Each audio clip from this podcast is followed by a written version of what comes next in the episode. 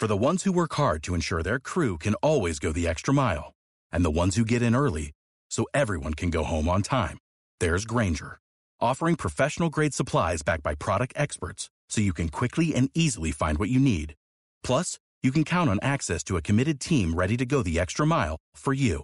Call, clickgranger.com, or just stop by. Granger, for the ones who get it done.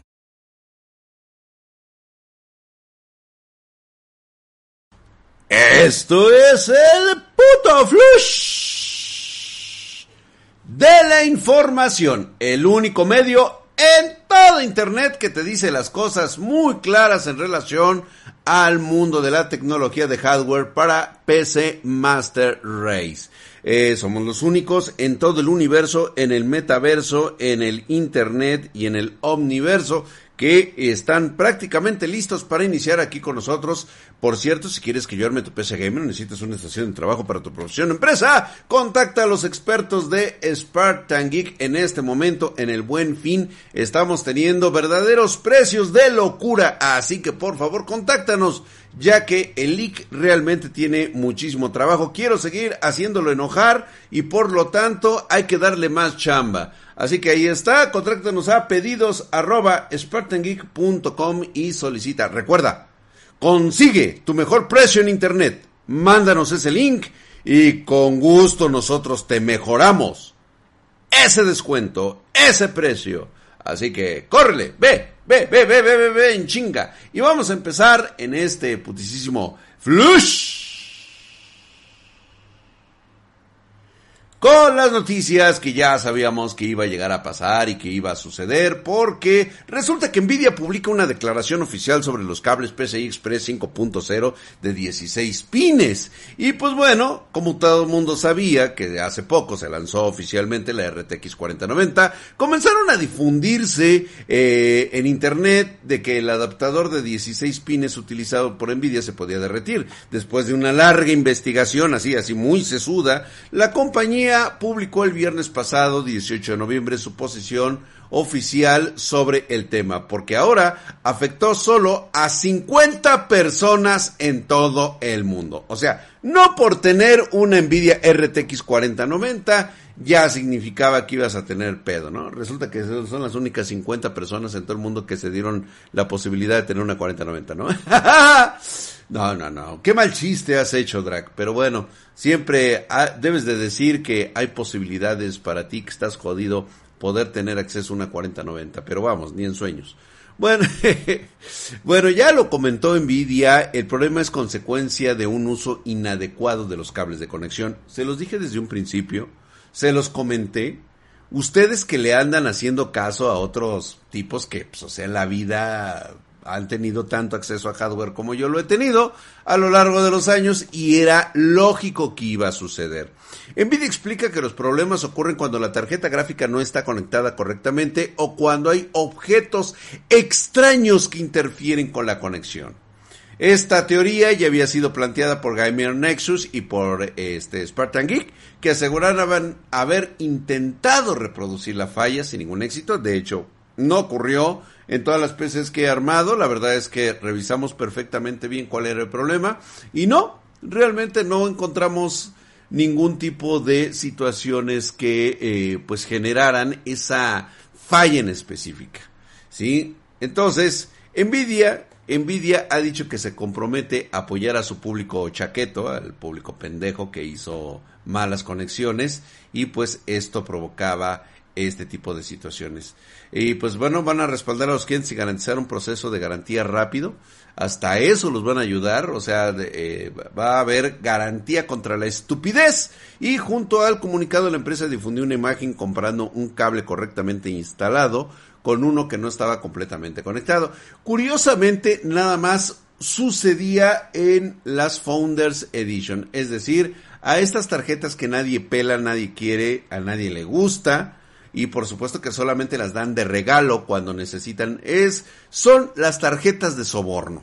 Entonces, seguramente le ha de haber pasado mucho a sus este a sus eh, influencers que son se dejan sobornar con cualquier cosa con una 4090 bueno, no es cualquier cosa, una 4090, se dejan sobornar y pues obviamente pues ellos son, son a esos 50 influencers alrededor del mundo que les pasó este problema. Sí, ¿para qué nos hacemos pendejos? Esto no ocurrió en ningún momento con ninguna otra tarjeta que no fuera, que no fuera la Founders Edition. ¿Ya les cayó el 20? O digo, si quieren, seguimos, seguimos hablando del tema, ¿eh? Porque hay mucha tijera que cortar. Todos los problemas que ocurrieron alrededor de esta conexión fueron exclusivamente con Founders Edition. Ya sabrán ustedes cómo terminó este cuento. Y hablando precisamente de estas de estos caballos verdes, ejecutivos de MD se burlaron de Nvidia en este putísimo flash de los cables quemados que se mantengan y pues bueno, palabras más, palabras menos de eh, Sasa Maninkovic, quien se aventó un tuit bastante cagado con una imagen mostrando los dos conectores de alimentación de 8 pines que necesitan tanto la Radeon RX 7900 XTX así como la RX 7900 XT. Pues obviamente él aquí dice Manténganse seguros en estas fiestas. Ouch. Obviamente nadie compra radio. O sea, a menos que seas muy fan de la marca, pues compraría radio. Yo la verdad, sí vendo radio, pero es lógico que no es la misma proporción de lo que se vende una Nvidia. Y pues eh, vaya que eh, la propia MD ya ha dejado claro en su material promocional eh, que ellos en la presentación de su GPU RDNA3 AMD ha insistido que la RT eh, que la RX 7900 XTX es la mejor tarjeta gráfica por menos de mil dólares. O sea, ellos mismos lo establecen, o sea, es lo mejor por menos de mil dólares. O sea, 999 es una mamada. Pero dudo mucho que veamos a una menos de mil dólares en el lanzamiento. Pero bueno. Ya ellos lo estipularon. La RTX 4080 anda por ahí en la friolera de los 1200 dólares. Todavía le falta más el taxes, más el...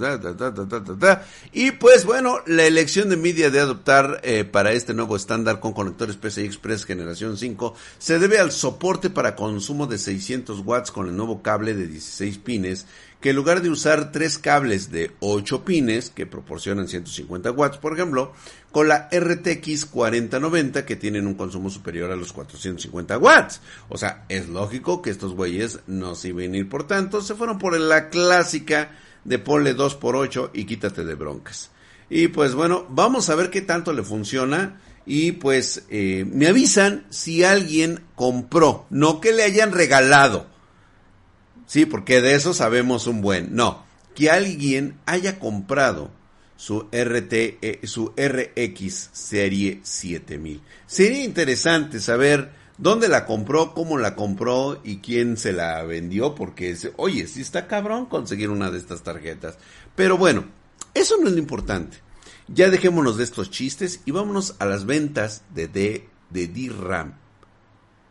Vaya bronca que se tiene ante esta crisis global con una caída sin precedentes en este putísimo flush. Y es que ya los análisis de mercado empiezan a salir y muestran que en el último trimestre fiscal el mercado de la DRAM tuvo una de las mejores caídas de su historia. Según eh, esta empresa llamada TrendForce, una caída en las ventas a fabricantes de PC y consumidores directos resultó en una reducción del 28.9% de los ingresos generados por este segmento. Y es que, eh, pues, eh, realmente ha habido una caída considerable en comparación con eh, los 25.594 millones registrados en el mismo periodo del año pasado. Esto, por supuesto, provocó que los precios de los contratos para la obtención de componentes cayesen un 10%. Según eh, TradeForce, no solo el segmento DRAM es el que ha sufrido una disminución de la demanda, es demanda, no es caída de precio. Hay una enorme diferencia entre ver una caída de precio a ver una disminución de demanda que afectó a todo tipo de memorias de la PC, teléfonos inteligentes, autos electrodomésticos, en pocas palabras, todo lo que es electrónica de consumo y servidores. Eh, como siempre, Samsung mantiene el liderazgo del mercado, domina el 40.7% del segmento en este tercer trimestre fiscal, diría el licenciado. La empresa sufrió una caída del 33.5% en sus ventas en comparación con el mismo periodo del año. Ahora bien, quiero mencionarte que esto no se debe propiamente a la falta de interés del usuario. Es que no hay para producir componentes. O sea, quiero que se entienda eso. Por eso es de que se habla de una caída en el consumo, no una caída en los precios. No tiene nada que ver. Los principales afectados por esta situación son los pequeños fabricantes que registran más del 40% de las pérdidas como en el caso de empresas como Nanya con 40.8% menos, es una empresa de DRAM taiwanesa. Se espera que los fabricantes ralenticen la adopción de nuevas tecnologías y disminuyan la fabricación de componentes como una forma de responder a la situación actual. Sin embargo, también frenar una línea de producción nunca es bueno, ya que mantener las fábricas inactivas es demasiado costoso y puede generar pérdidas aún mayores. Entonces, quedamos en un acuerdo. Esto no es un concepto de que es una caída de precio por falta de interés del público, sino por falta de insumos que generen precisamente la demanda. Las gentes, las personas, las empresas están amarrando el calzón debido a que tienen que producir menos y esto, obviamente, ustedes saben a qué va a llegar en los próximos meses. Se los dije y se los advertí.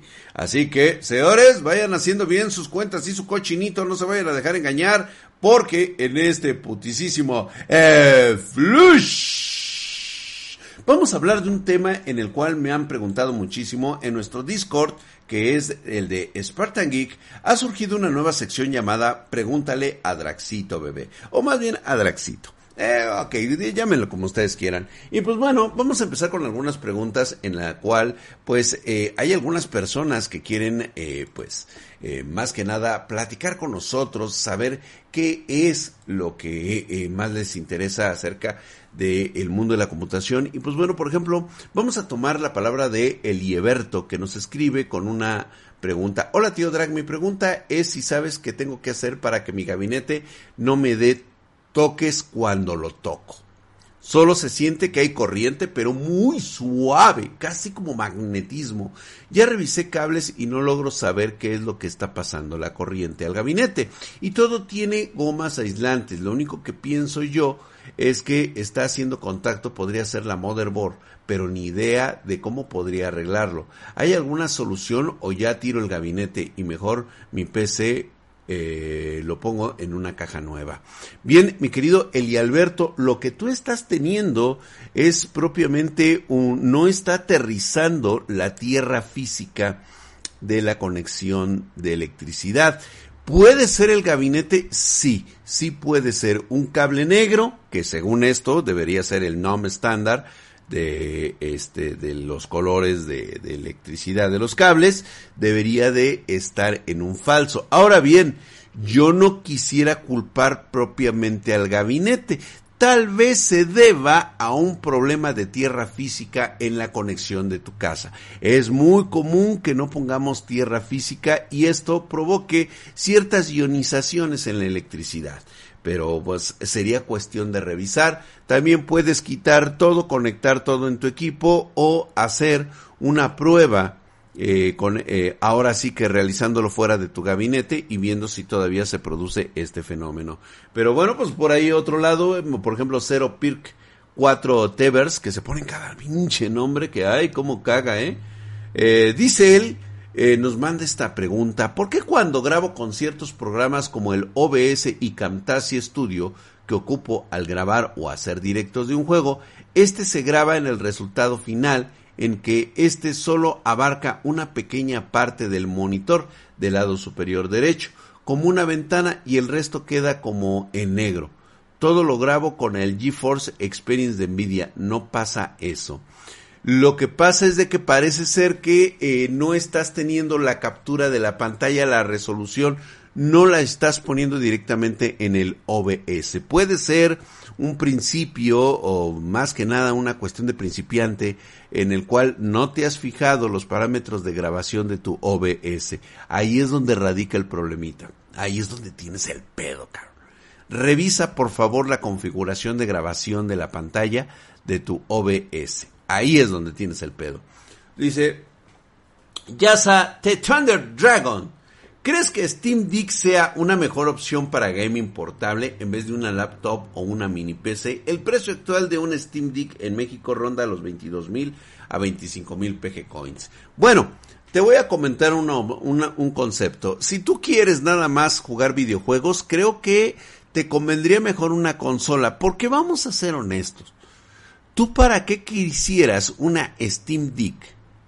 O sea, realmente es mucha tu necesidad de jugar, no sé, mientras trabajas. ¿Realmente tú ocuparías este sistema mientras estás en la escuela? ¿Mientras vas en el transporte público? Piénsalo un momento, güey. O sea, esto eh, creo que las prioridades han cambiado. Y yo siento que no hay como jugar en la comodidad de tu casa. Sí, con ahora sí que con todos los todas las comodidades que ofrece y toda la seguridad que existe. Yo no encuentro un momento en el cual pueda jugar Steam Deck fuera de estos lugares. La verdad es que yo no eh, capto la idea de estar en un lugar jugando con el Steam Deck. Piénsalo un momento. 22 mil, 25 mil pesos. Preferible a comprarte mejor una laptop. Yo me compraría una laptop porque también puedo ver mi correo, también puedo eh, trabajar, puedo conectarme a través de Zoom, eh, suponiendo que lo pudieras hacer con la Steam Deck. Pero, honestamente, ¿la andaría sacando en todos lados? Pensémoslo un momento. Pues bueno, ahí está, hemos dado respuesta a estas sugerencias y pues vámonos con el último, con el último de estas, este, de estas presentaciones que tuvimos hoy. Y es que voy a hablar de un tema que me está recalentando los testículos, las gónodas. Y quiero que se tome como tal porque estamos viendo que nuevamente el mundo de los videojuegos tiene una auténtica crisis de la cual no hemos podido salir, señores. Seguimos, seguimos eh, dándole palmaditas a los creadores, a las empresas, eh, a los estudios de videojuegos con sus mentados remakes, con sus eh, mentadas eh, readaptaciones, con la palabra nostalgia. Es prácticamente la raíz de una explicación perfecta de por qué cuando la padecemos percibimos un sentimiento de cierto dolor por lo que hemos dejado atrás por el pasado. Pero cuando en muchas ocasiones es aprovechado por estas empresas para sacarte dinero sin siquiera meter un poco de talento, un poco de esa primera magia que tuvimos cuando fue la era dorada de los videojuegos, pareciera que ahora somos capaces de transformarla en una percepción revitalizadora nos enganchamos a ella de manera permanente.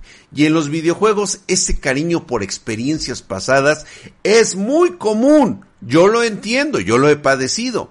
De ahí la pasión por el retro de millones de jugadores que echan manos a sus partidas a grandes clásicos. Y cómo olvidar un juego prácticamente de culto. Que a alguien se le ha ocurrido que es muy posible que lo saquen nuevamente a la luz. Legacy of Cain, el legado de Cain. Vaya, vaya título, vaya juegazo.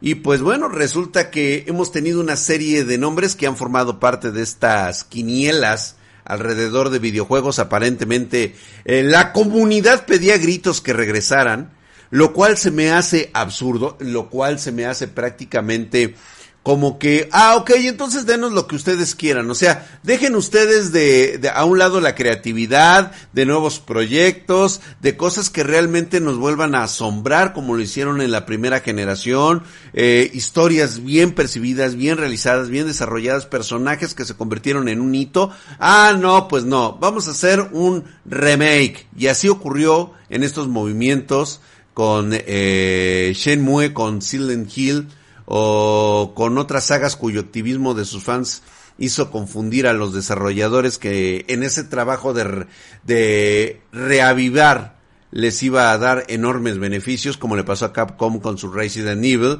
que completamente reconstruidos ha conseguido pues no propiamente destrozar la imagen de que todos teníamos en mente de aquellos de aquellos títulos originales. Realmente no lo hicieron, simplemente pues fue, ah, chingón, bien, estuvo chido, me gustó, pero hasta ahí.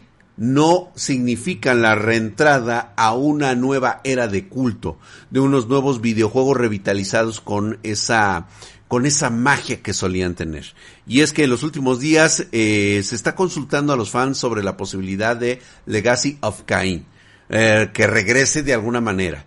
La encuesta parece que no ha ido nada mal y han respondido más de 100.000 usuarios, tal y como desveló el director general de la compañía, Phil Rogers, en una de las últimas reuniones con los accionistas, y es que eh, Rogers afirmó que queríamos obtener la perspectiva de la comunidad. O sea, traducción, nos quedamos sin ideas para crear nuevos videojuegos que puedan satisfacer las nuevas necesidades de un mundo actual, con nuevos jugadores que se vienen a integrar. No, queremos las billeteras de los exjugadores que chillan, lloran por nostalgia pura y que les podemos vender cualquier mierda que nosotros les pongamos enfrente con el pretexto de hacerlos sentir una nostalgia ya ida.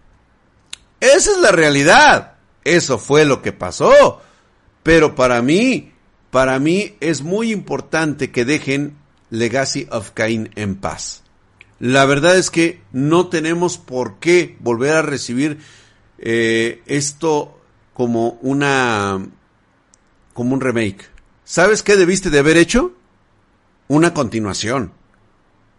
Retomar el proyecto pero hasta donde se quedó porque yo terminé semejante pedazo de juego y realmente me quedé con muchas ganas de una siguiente parte que nunca llegó. Pero eso de querer revivir el remake para después lanzar una segunda parte, no, chingas a tu madre.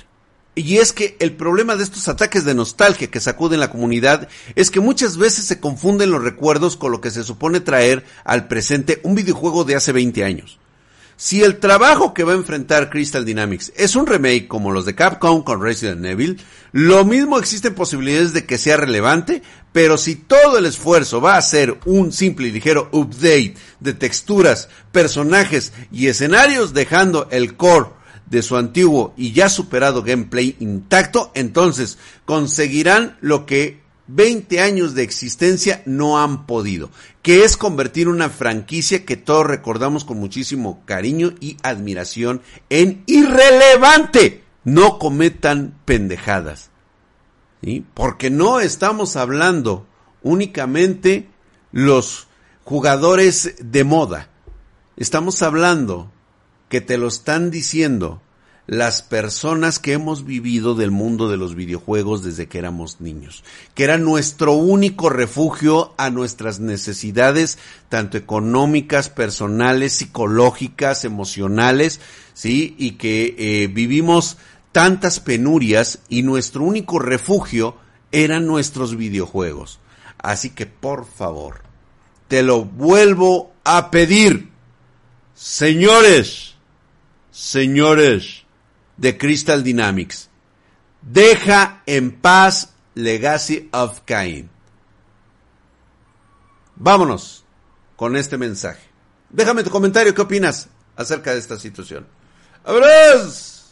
As a new Western Union customer, you can enjoy a $0 transfer fee on your first international online money transfer. Send money to your family and friends back home the fast, easy, and reliable way. Visit westernunion.com or download our app today to get started, and your first transfer fee is on us. FX gains apply, not available for credit cards and transfers to Cuba. Services offered by Western Union Financial Services Inc. and MLS 906983 or Western Union International Services LLC and MLS 906985.